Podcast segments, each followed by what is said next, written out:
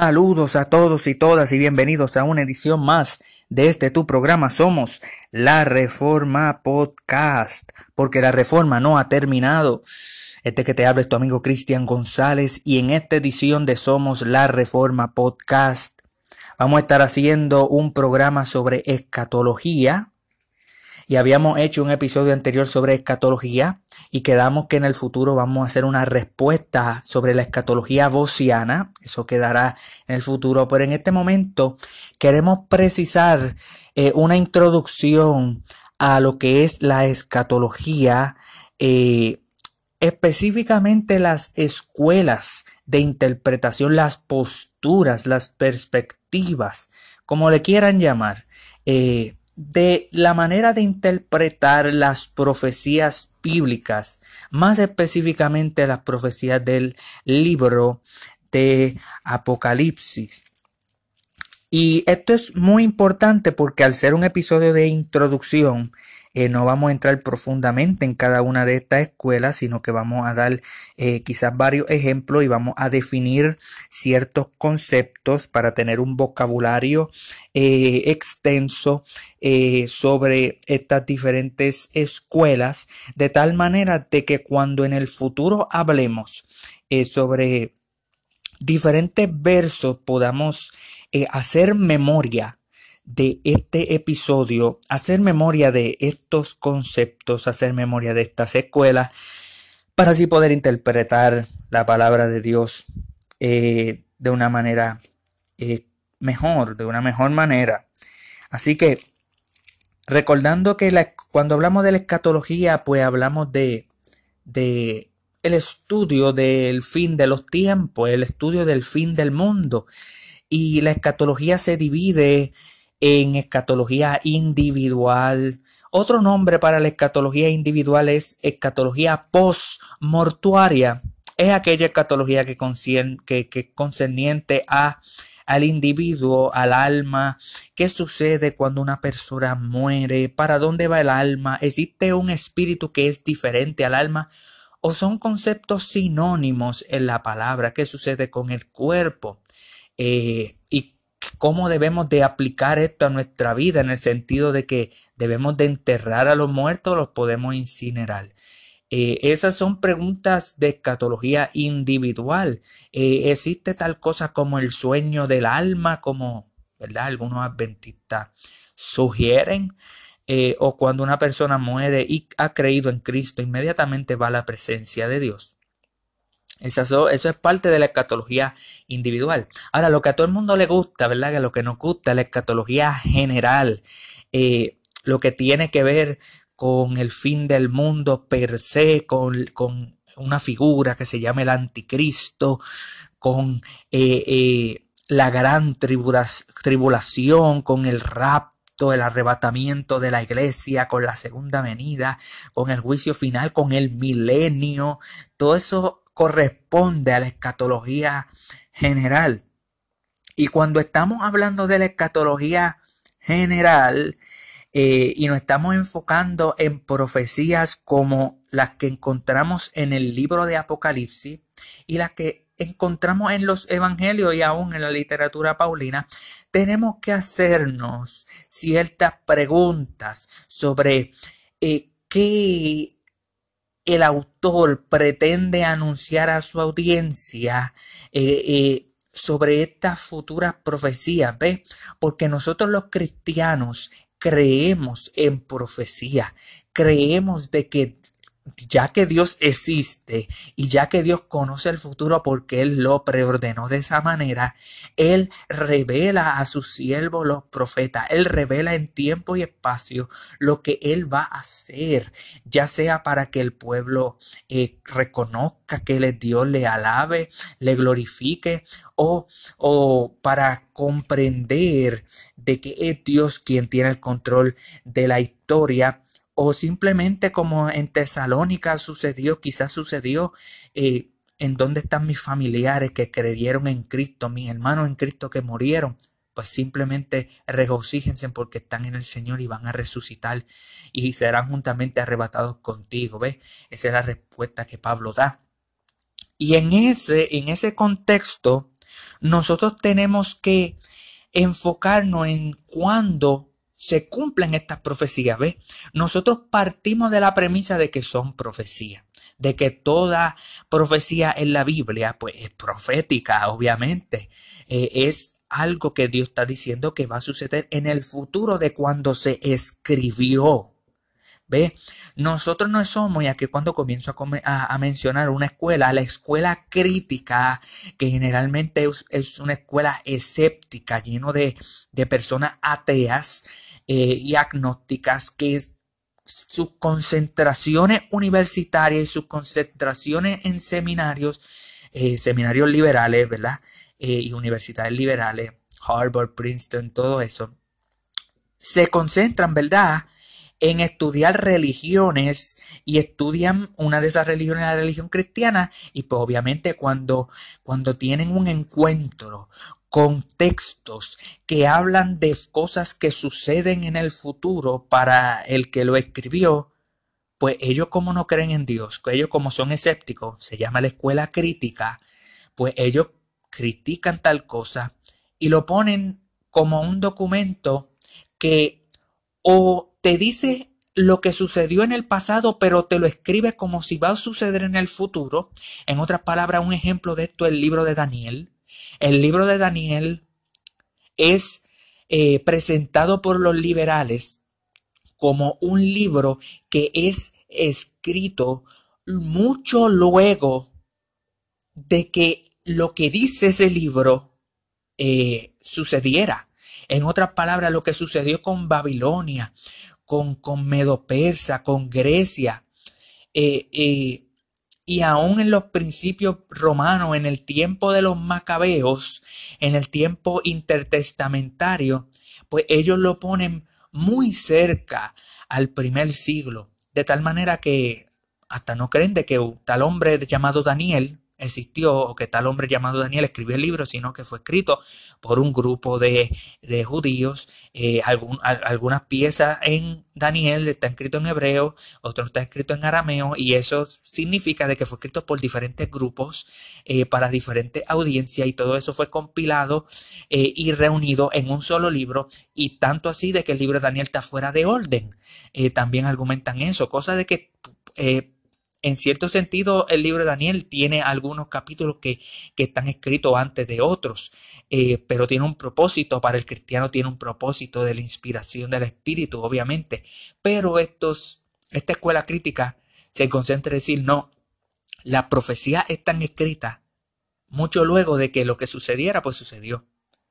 Eh, esta mañana estaba leyendo a Isaías la profecía sobre Ciro el ungido de Dios.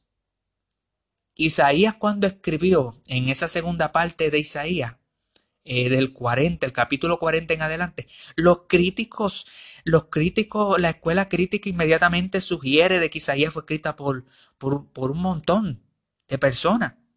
Eh, los que son un poquito más responsables dicen por lo menos hay tres o cuatro Isaías. Hay tres o cuatro personas que se llaman Isaías. Los que son un poco más responsables eh, desean, eh, eh, ¿verdad?, representar las cosas un poquito mejor.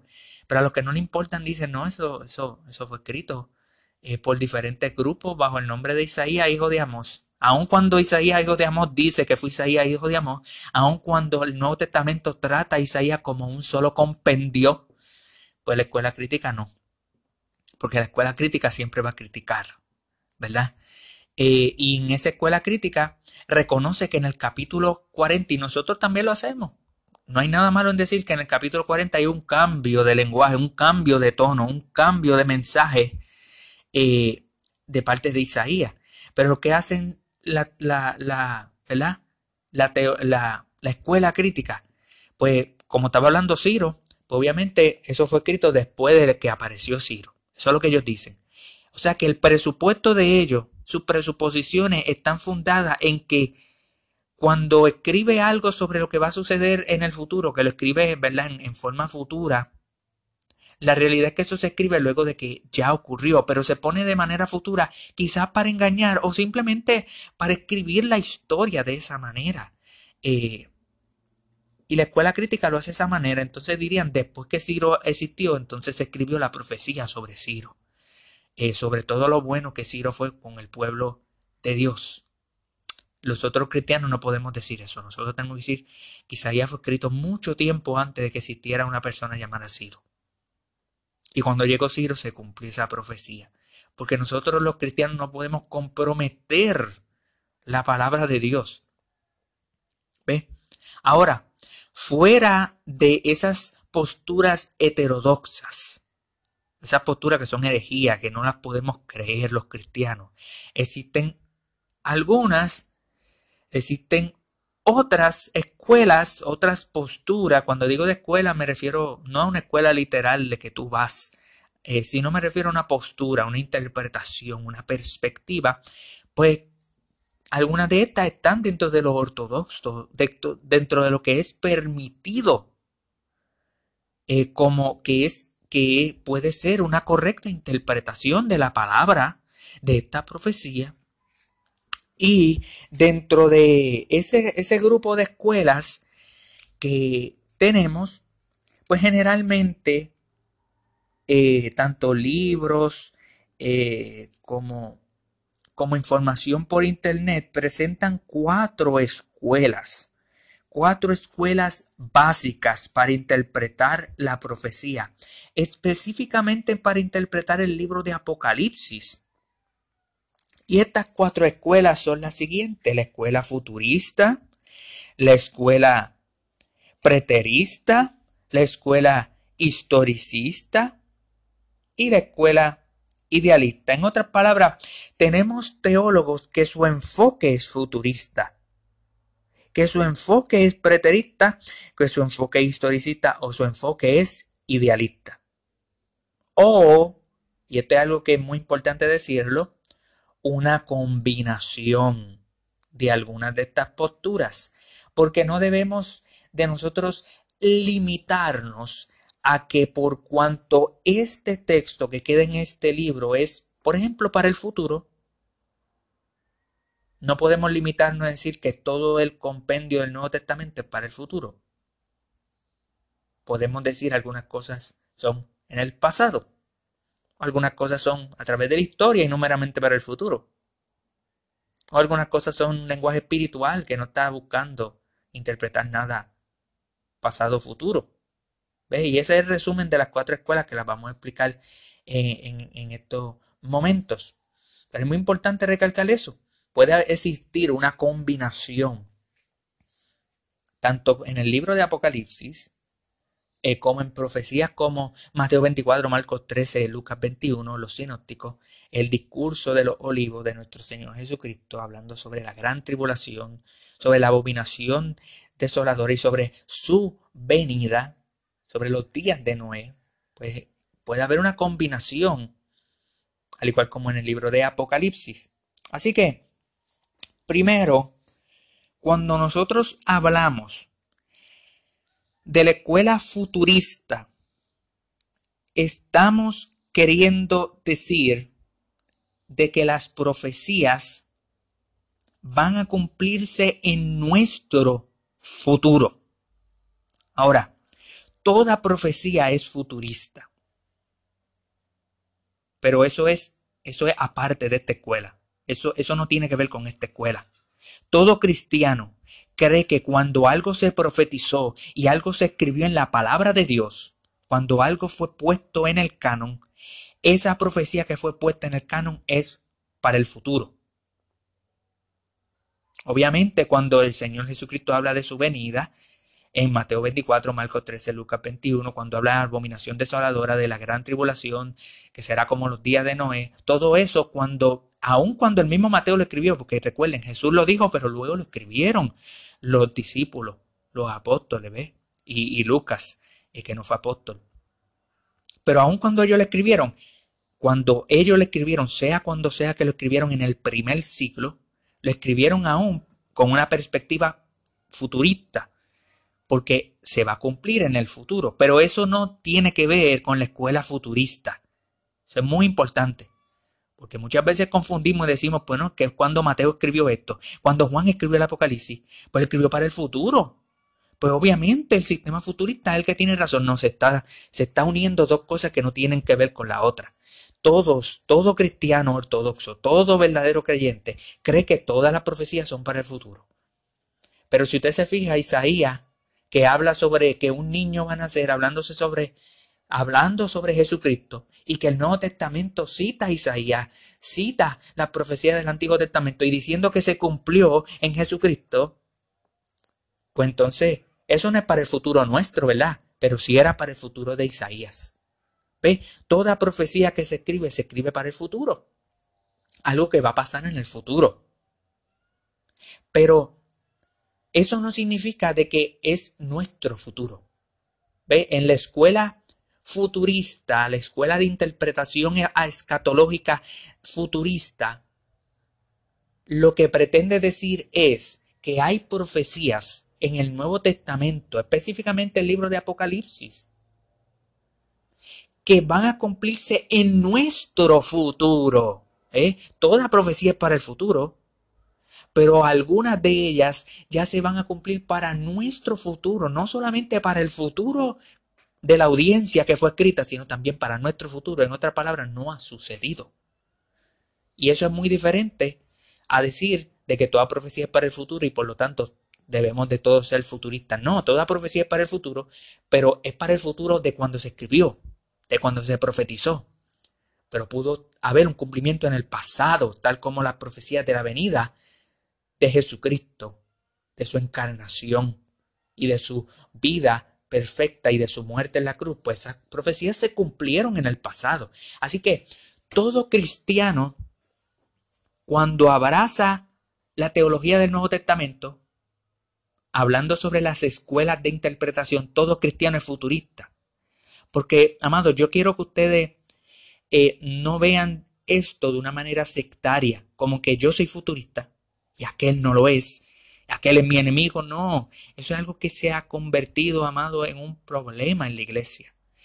Y por eso es que digo que todo cristiano verdadero es futurista, para poder estar más unido.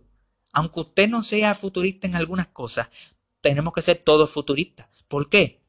porque todos decimos el credo de los apóstoles, porque todos creemos en el credo de Nicea, porque la teología histórica de la iglesia ha creído en una futura venida de Jesucristo, su segunda venida, en, un, en, en una futura resurrección de los muertos, sea general o sean múltiples.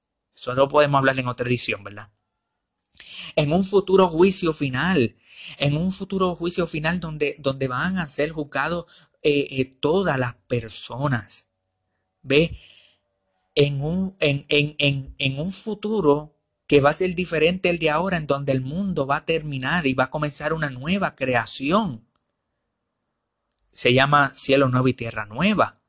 Ve, todo cristiano ortodoxo en su escatología tiene que creer en cierta manera en algo que es para el futuro. En cierta manera, todo cristiano es futurista. ¿Por qué? Porque creemos en la segunda venida de Cristo, creemos en la resurrección futura de los muertos, creemos en el futuro juicio final, creemos en profecías que en nuestros días no están cumplidas. Y se le puede añadir a, esto, pero cuando se le añade a esta lista, entonces estamos entrando a la escuela futurista como tal en donde interpreta cosas como la gran tribulación, profetizada quizás en Daniel capítulo 9. Digo quizás porque en otra edición vamos a hablar si realmente habla en Daniel, en el libro de Daniel habla de la gran tribulación o no. Pero eh, la escuela futurista que interpreta la gran tribulación, esta figura de la bestia, del anticristo, del hombre de pecado, del hijo de perdición, Almagedón, aún algunos el milenio, Apocalipsis 20, eh, todo esto eh, que está dentro de la escuela futurista lo interpretan para el futuro, el futuro nuestro, siglo XXI. No todos los cristianos ven eso. ¿ves? La esencia escatológica del cristiano en cuanto al futuro es segunda venida, resurrección de los muertos, eh, vida eterna, juicio final, cielo y tierra nueva. Eso es el futuro. Pero hay otras cosas que dentro de la escuela futurista en particular, pues quedan añadidas, como por ejemplo el discurso de los olivos de Mateo 24, Marcos 13, Lucas 21, que nuestro Señor Jesucristo habla sobre el fin del siglo, el fin del mundo, dirían los futuristas. Eh, eh, la venida del Hijo del Hombre, esa es la segunda venida de Cristo, dirían los futuristas, la gran tribulación, esa es la futura gran tribulación. Eh, la abominación desoladora que habla el profeta Daniel. Ahí está la conexión de Daniel y la gran tribulación, porque si Daniel habla de la abominación desoladora y esto queda en contexto de la gran tribulación, por lo tanto se está hablando de la gran tribulación. Es el sistema futurista. El sistema futurista, eh, cuando mira el libro de Apocalipsis, algunos ven los primeros tres capítulos concerniente al primer siglo de la iglesia y con una aplicación del primer siglo hasta el presente. En otras palabras, las siete iglesias del Apocalipsis fueron siete iglesias históricas, muchos futuristas están a favor de eso, pero tienen una aplicación para el presente, porque muchos de los problemas que suceden en esas siete iglesias suceden hoy en día. Pero cuando hablamos del capítulo 4 de Apocalipsis, en donde Juan sube y Juan es llamado en el Espíritu a subir al cielo, desde el capítulo 4 en adelante, muchos futuristas dirían, desde ahí, eso queda para nuestro futuro, no se ha cumplido. Muchos futuristas ven en el capítulo 4 el arrebatamiento, el rapto de la iglesia. Y entonces ven los siete sellos, eh, las siete trompetas, las siete copas, eh, los juicios del libro Apocalipsis y aún algunos hasta el milenio mismo lo ven para el futuro nuestro, siglo XXI. ¿Ve? Y esa es la escuela futurista, que ven el anticristo, la bestia, el hombre de pecado, el hijo de perdición. Todas estas profecías las ven para el futuro. Y ahí es donde otros cristianos, otros teólogos difieren. Dentro de la escuela futurista, eh, antes de ir a otra escuela, es muy importante que sepamos que existen también divisiones. Existen los dispensacionalistas. Eh, existen personas como John Nelson Darby, el padre del dispensacionalismo, como Scofield, eh, Warburn, aún eh, John MacArthur, eh, Grant Osborne, Charles Riley, dispensacionalistas. Otros que quizás no son dispensacionalistas, que combinan cosas del pasado con el futuro, con la historia misma. No todos para el futuro en el Apocalipsis, dirían ellos, son George Eldon Ladd, Robert H. Mons, entre otros. Porque no todos van a decir, toda esta profecía del Apocalipsis es para el futuro. No, algunos dirían, algunas cosas quizás ya han estado sucediendo a través de la historia. Pero esa es la interpretación futurista. La segunda interpretación es eh, la interpretación historicista. Y menciono segunda y, ¿verdad? No, no es importante el orden en que estamos mencionando esto. Simplemente escogí, ¿verdad? El historicismo como la segunda que voy a explicar. Porque en el historicismo no se está diciendo de que, contrario al futurismo, de que todas las profecías del Apocalipsis son para el futuro. Sino que los historicistas dicen, esto tiene un cumplimiento en la historia y trata en esencia de la historia de la iglesia desde el primer siglo hasta nuestros días, hasta la segunda venida de Cristo. Y aún algunos dirían el milenio, si son premilenialistas. En el futuro vamos a hacer un episodio sobre esas posturas milenarias.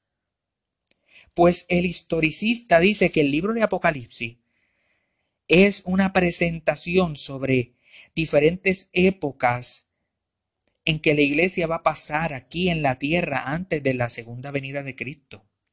Los eruditos que son historicistas leen el libro de Apocalipsis no como algo meramente para el futuro solamente, tiene cosas para el futuro, pero tampoco lo ven como algo que ya ocurrió en el pasado, como si todo eso, todo eso en realidad ocurrió en el pasado y nada hay para el futuro, no. Los historicistas ven el libro de Apocalipsis como uno que trata sobre la historia de la iglesia. Ellos dicen que Juan predijo hechos que han ocurrido a lo largo de los siglos. Por ejemplo, muchos eruditos que son historicistas dicen que las dos bestias de Apocalipsis capítulo 13 representan dos grupos de líderes abusivos en la Iglesia Católica. Los historicistas, esta postura historicista es la postura histórica, la postura oficial, la postura original de el protestantismo. Esta es la postura de la reforma protestante.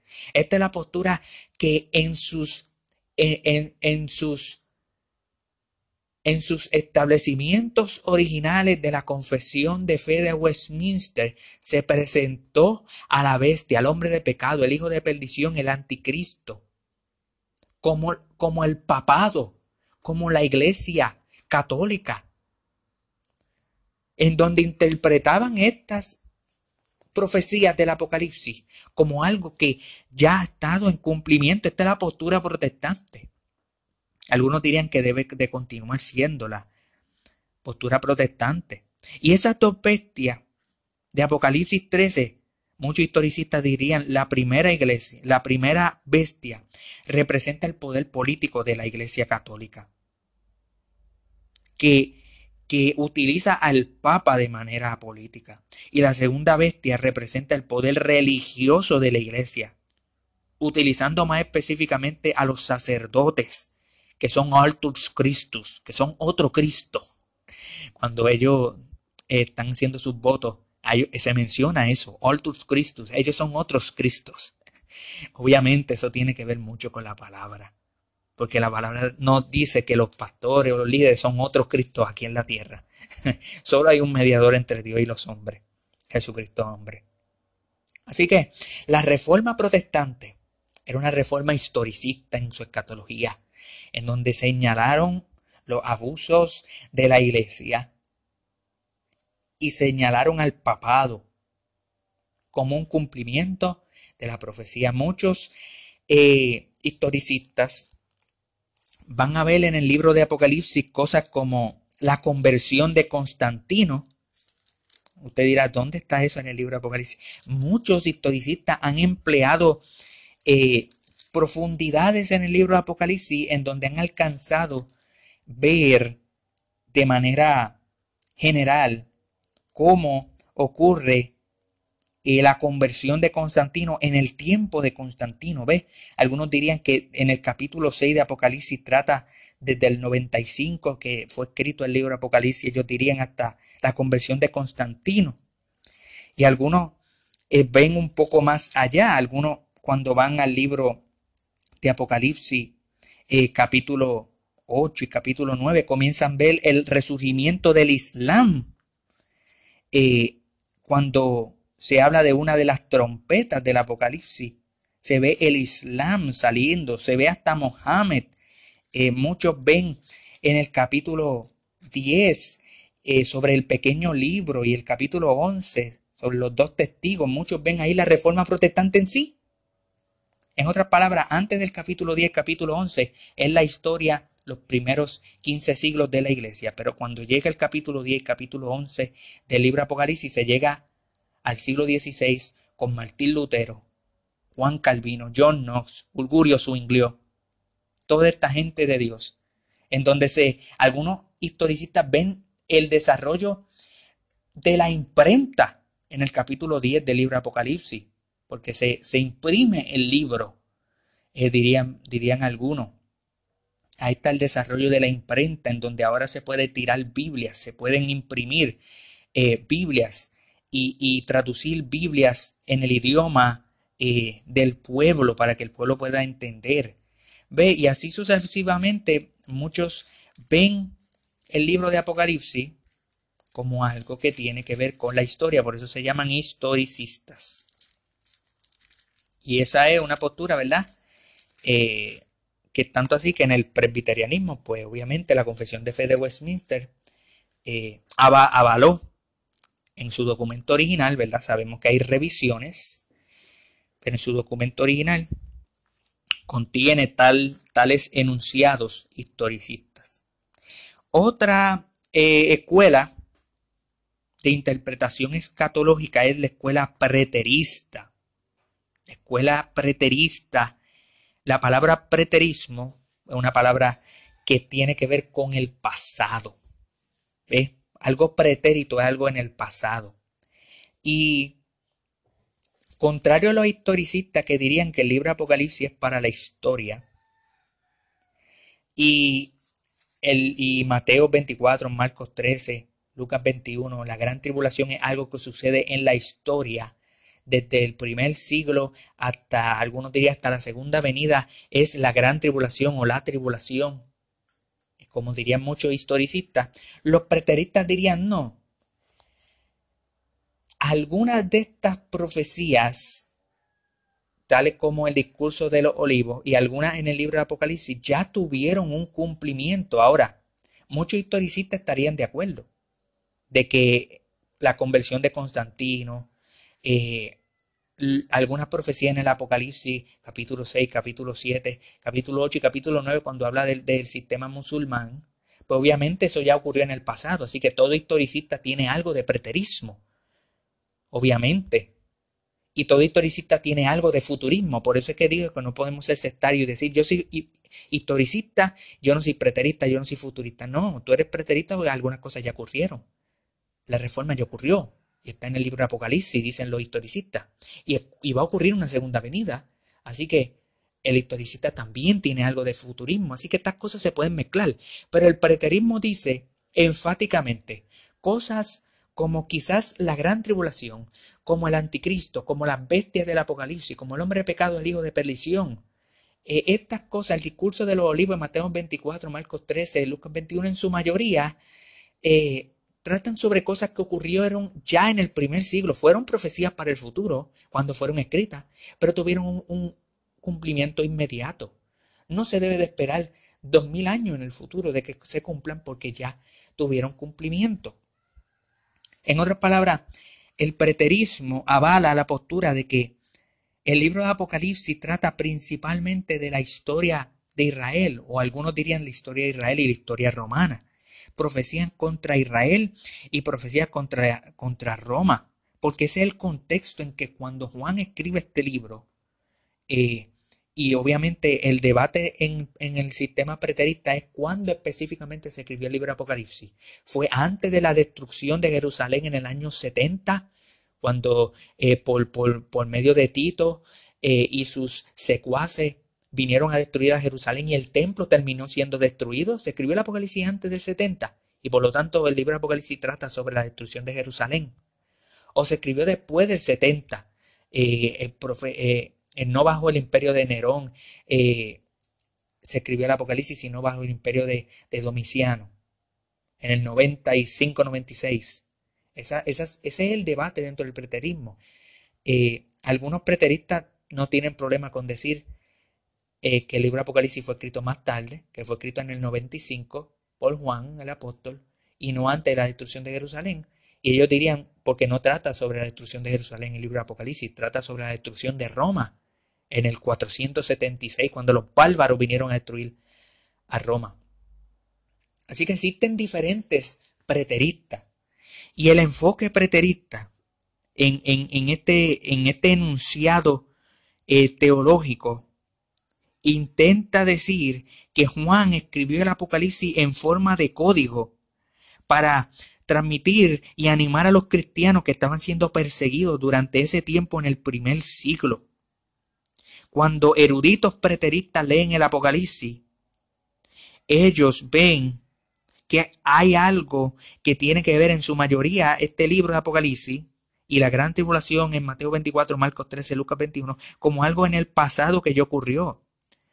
Personas que avalan esta teoría incluyen a David Owen, William Barclay, F. F. Bruce, muy importante teólogo, Bruce Metzger, Roloff Christopher, eh, perdón, eh, J. Christopher, eh, y obviamente Horace Sproul, uno de nuestros favoritos teólogos, Horace Sproul, Douglas Wilson, James White, eh, Jeff Turbin, son personas preteristas.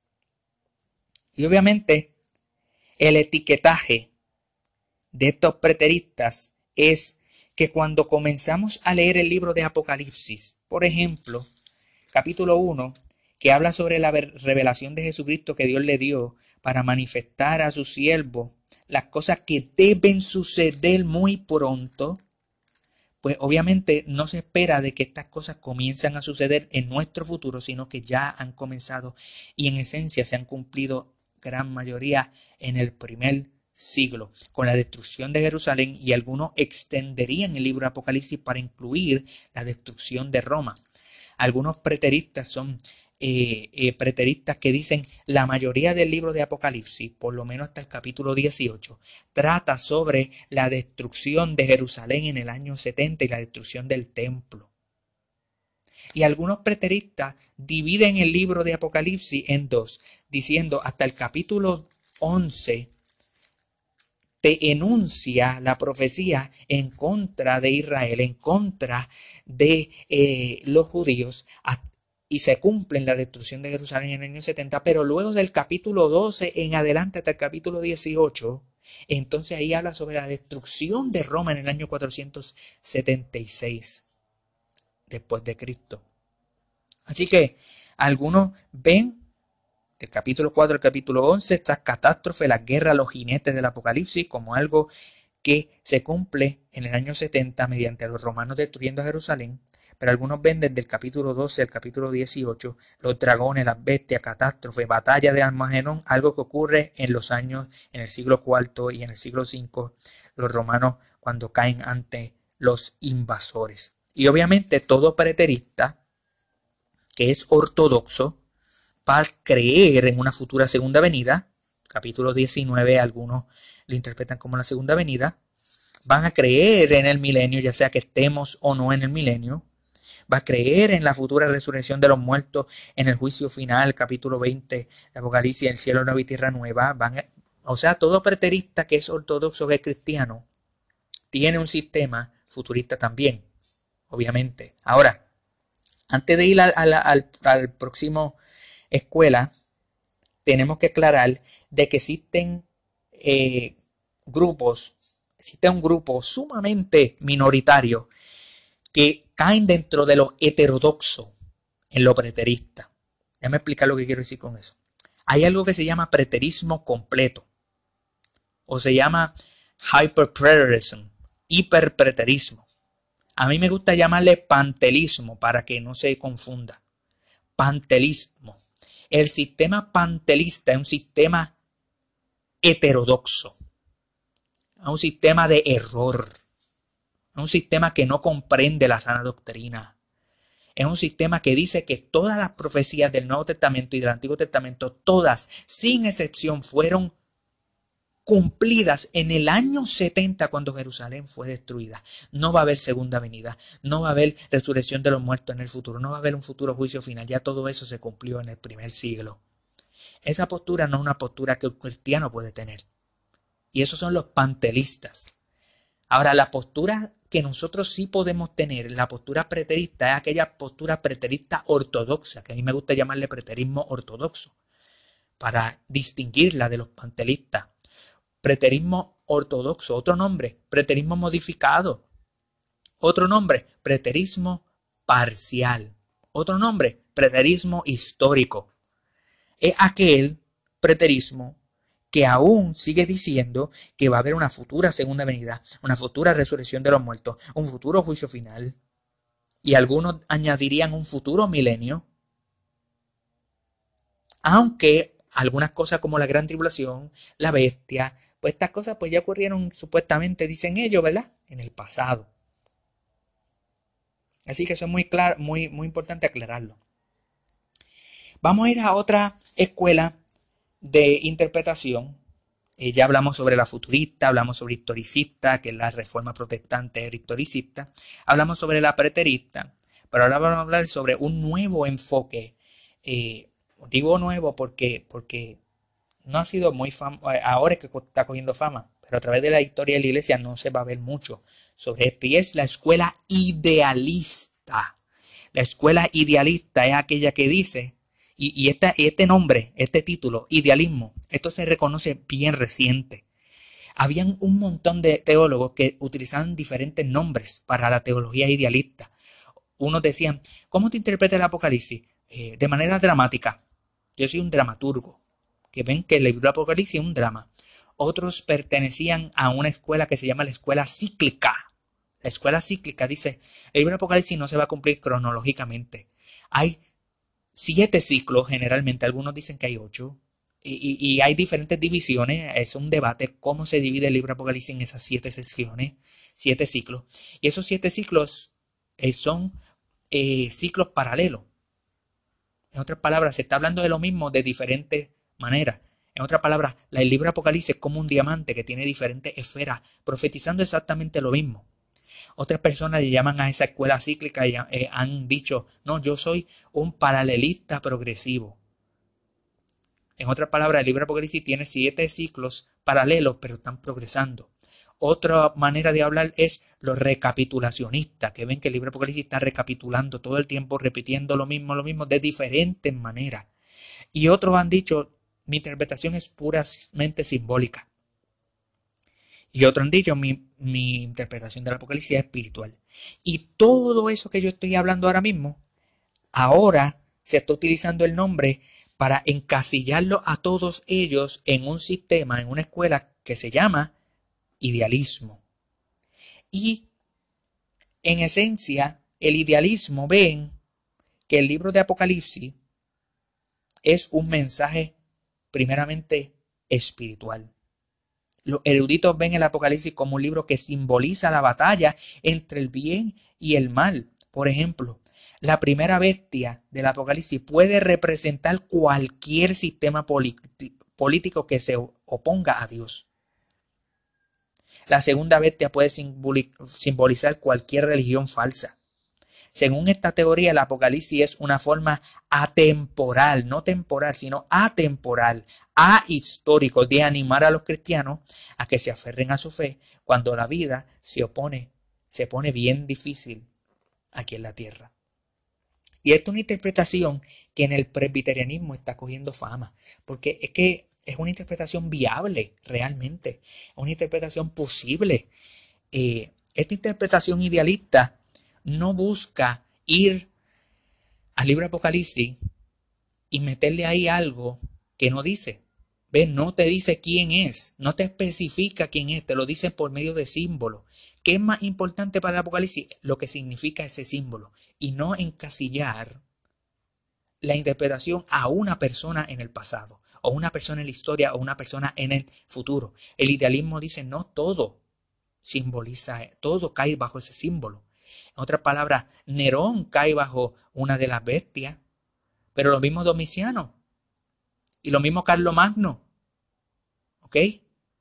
Y lo mismo Hitler y lo mismo Mao y lo mismo Stalin y lo mismo el presidente eh, eh, de esta nación ahora mismo que está o de aquella nación todo representa la bestia, el sistema del mundo. Es, es, un mensaje espiritual para hablar sobre la batalla entre el bien y el mal. Es una parábola en el cielo, es algo atemporal. No busquemos encasillar el libro, el libro de Apocalipsis sobre algo histórico preciso, porque ese no es el punto principal del libro de Apocalipsis. Eso es lo que dirían los, los idealistas, en donde presentan el libro de Apocalipsis como algo simbólico, como algo en donde se ve una perspectiva eh, entre la batalla entre el bien y el mal hasta el fin de la historia. En otras palabras, un idealista puede coger un pasaje del libro Apocalipsis y aplicarlo a cualquier situación en el momento. Y esta es una interpretación que, sinceramente, hay que evaluar bien porque tiene peso, especialmente en este tiempo tiene mucho peso esta interpretación idealista y tiene muchas ventajas. Ahora, ya hemos mencionado ¿verdad? La, escuela crítica, hemos mencionado la, la, escuela futurista, la preterista, la historicista y finalmente hemos mencionado la idealista. Pero falta una, una escuela más. Una escuela que aún más, es más nueva que el idealismo. El idealismo salió los otros días, ¿sabe? Es algo del siglo XXI. Pero hay una escuela nueva que está ahora mismo comenzando. Y esa escuela nueva tiene ahora mismo un nombre. Eso es lo bueno de esta escuela nueva, que por fin tiene un nombre. En otras palabras, se puede ya coger a, un nombre. Y, el nombre es importante porque tiene una identidad, te identificas. Eh, para no traer malentendidos. ¿Y cuál es esta aún nueva escuela? Es la escuela eclecticista. La escuela eclecticista. ¿Qué significa eso de eclecticismo? Bueno, la palabra eclecticismo como se dan cuenta, tiene una etimología que tiene que ver con escoger. eclecticismo, eclesía, iglesia, escogido, asamblea, ¿ves? Tiene que ver con asamblear, tiene que ver con escoger. En otras palabras, hemos hablado de futurismo, de historicismo, de preterismo y de idealismo, pero el ecléctico dice, yo escojo de todo. Todo lo anterior es mi interpretación. En otras palabras, yo no me voy a enfocar solamente en el futurismo. Yo no me voy a enfocar solamente en estudiar el historicismo o el pretelismo o el idealismo. Yo voy a combinar diferentes posturas para mi interpretación del libro de Apocalipsis. Y cuando hablamos de los eclécticos, son eruditos que mezclan y combinan partes del Apocalipsis de forma variada. Ellos están de acuerdo con los futuristas en que algunas partes del Apocalipsis señalan un día final que está por venir y la futura segunda venida de Cristo. También concuerdan con los preteristas en que algunas partes del Apocalipsis hablan sobre la historia de Israel en el primer siglo o la historia romana en el siglo V. Y también están de acuerdo con los idealistas de que las visiones que Juan tiene simbolizan unos valores amplios y atemporales entre el bien y el mal y no se pueden encajar solamente. Se pueden encajar y aplicarlo, pero en lo histórico, pero no solamente eso. Y en realidad, aparentemente cada vez más eruditos se inclinan a esta dirección del eclecticismo, argumentando de que el libro de Apocalipsis es un libro complejo y que no es suficiente un solo enfoque, una sola escuela para entender a Juan. El eclecticismo ha venido, amado, no para confundir, como el, como el idealismo, porque todo ecléctico es idealista, en cierto sentido. Y todo ecléctico es futurista, todo ecléctico es historicista y todo ecléctico es preterista, también en cierto sentido, porque de eso se trata el eclecticismo, de escoger entre todo lo anterior, de escoger entre todas las interpretaciones. Y el eclecticismo, es, si tuviéramos que definirlo un poco más, eh, tuviéramos que nosotros, eh, para definirlo, ver que el eclecticismo eh, también se le llama eh, por idealismo modificado. O en otras palabras, la hermenéutica de los eclécticos, de los eruditos, es una hermenéutica histórico-redentiva.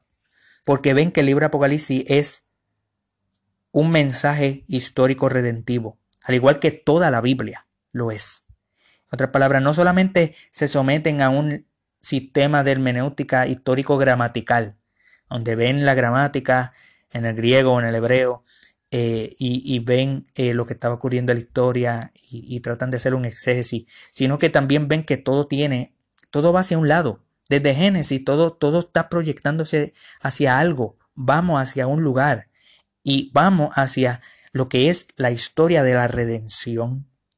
Es algo histórico, redentivo. Esa es la interpretación eclecticista.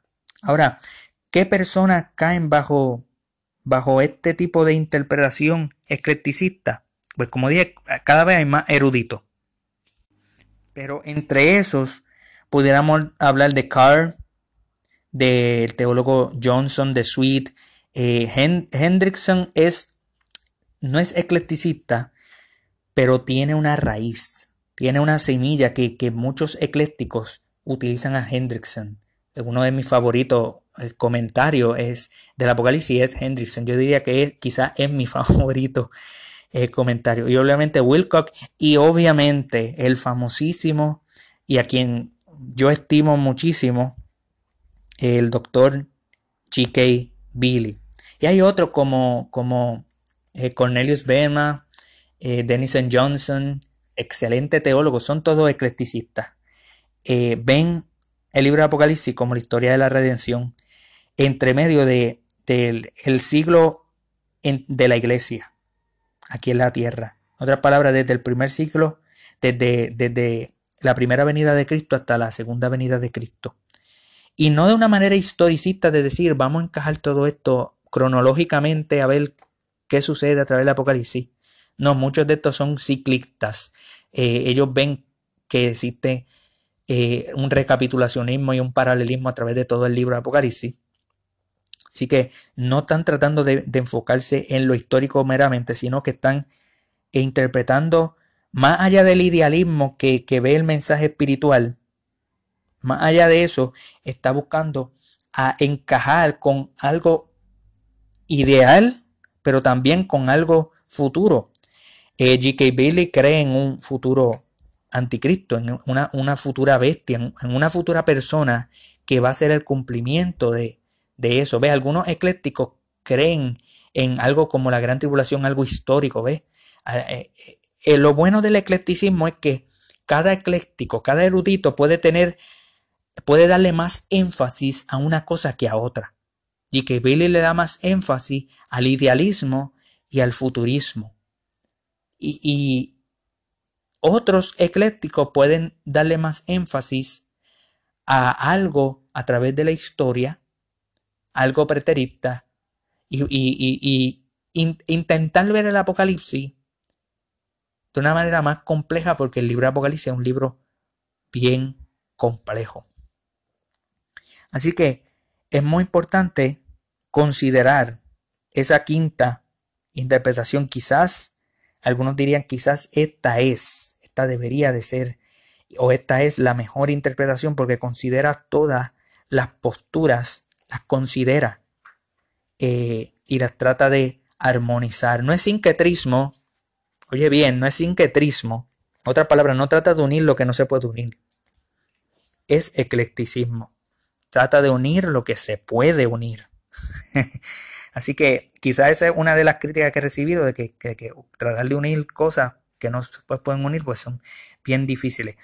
Pero, si usted se da cuenta, el libro de Apocalipsis tiene siete iglesias, que la mayoría de los teólogos ven que son siete iglesias históricas.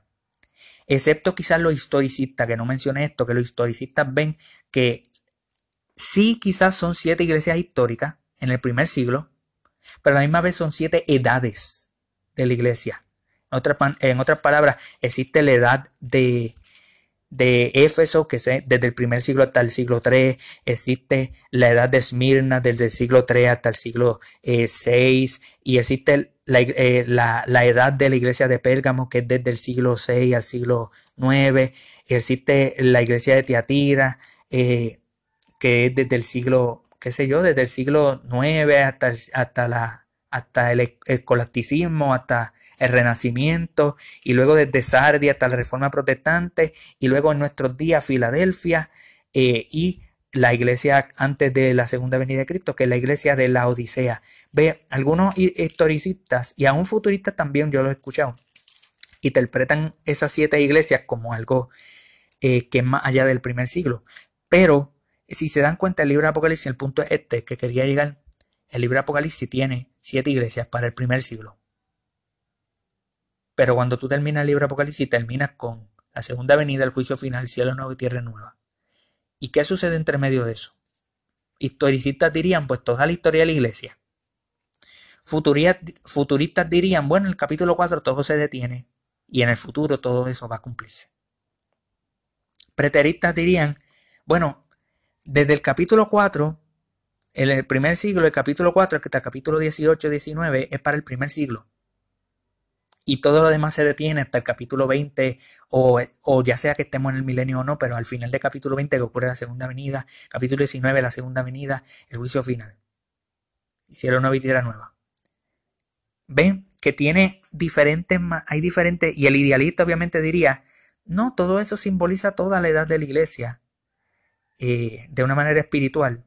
Pero el eclecticista diría, vamos a considerar lo pasado, lo presente, lo histórico, lo futuro, lo espiritual. Vamos a enfocarlo en todo eso. Así que el ecléctico, aunque se parece mucho al idealismo, quiere ver, eh, contrario a muchos idealistas que no ven la segunda venida en el libro de Apocalipsis, no ven el futuro juicio final, hay algunos que no ven nada de eso ahí, sino ven el mensaje espiritual y sacan la segunda venida de otros textos fuera del Apocalipsis, ¿verdad? El ecléctico nos dice, aquí hay una segunda venida, aquí hay un milenio, aquí hay todo esto. Juicio final, resurrección. Así que esas son eh, algunas de las escuelas, quizás existan otras, yo no sé.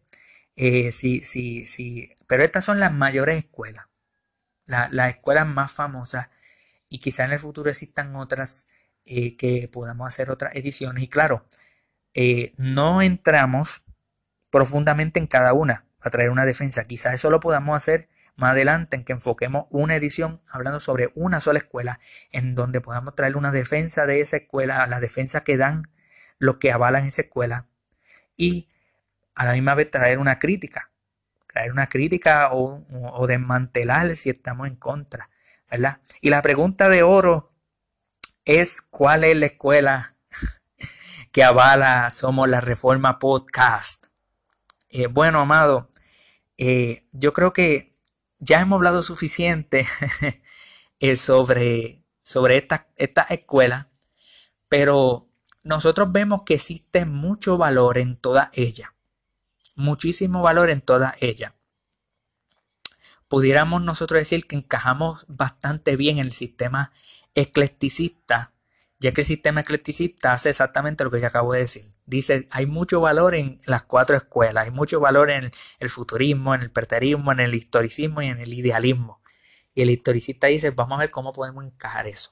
Así que eh, quizás eh, pudiéramos nosotros llamarnos eclecticistas, pero a la misma vez eh, enfatizamos mucho el, el preterismo y el idealismo también enfatizamos mucho. Así que en, esta, en, esta, en este podcast eh, sí somos preteristas parciales, eh, preteristas ortodoxos. Eh, también somos idealistas porque vemos que el libro Apocalipsis no se queda en el pasado, en la destrucción de Jerusalén en el año 70 y en la destrucción de Roma en el año 476. No se queda ahí el libro Apocalipsis, va, va más allá, va más allá. así que algo, algo también idealista no, no somos tanto historicistas. Eh, es, una postura un poco bien, es bastante complicada. Es la postura de la reforma protestante, solo reconocemos y aquí somos protestantes y somos reformados. Pero es sumamente complicada y quizá en el futuro podamos ver un poco más sobre esa postura historicista.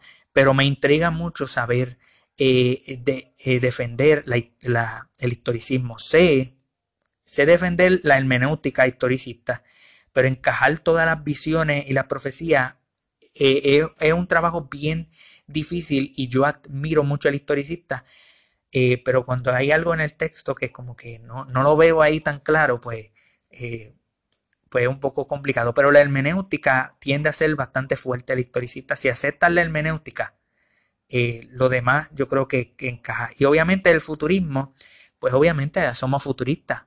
Creemos en la futura segunda venida de Cristo futura resurrección de los muertos, creemos en el futuro día del juicio final, el futuro cielo nuevo y tierra nueva, creemos en todas estas profecías. Futuro milenio, eh, eso lo hablamos en otra edición. Eh, cuando es el milenio, si es antes de la segunda venida o después de la segunda venida. Así que encajamos muy bien en el eclecticismo a decir que vamos a valorar esta postura, pero también vamos a enfatizar en el preterismo y en el idealismo más en esta en este podcast. y eh, quizá en el futuro, ¿verdad? Cambiemos de postura. Hay muchos reformados que cito hoy día y son eh, futuristas. Y hay muchos que son historicistas. Así que vamos a, a, través de la historia, muchos fueron historicistas de los reformadores. Eh, así que espero que les haya gustado esta edición de Somos la Reforma Podcast. Hasta la próxima.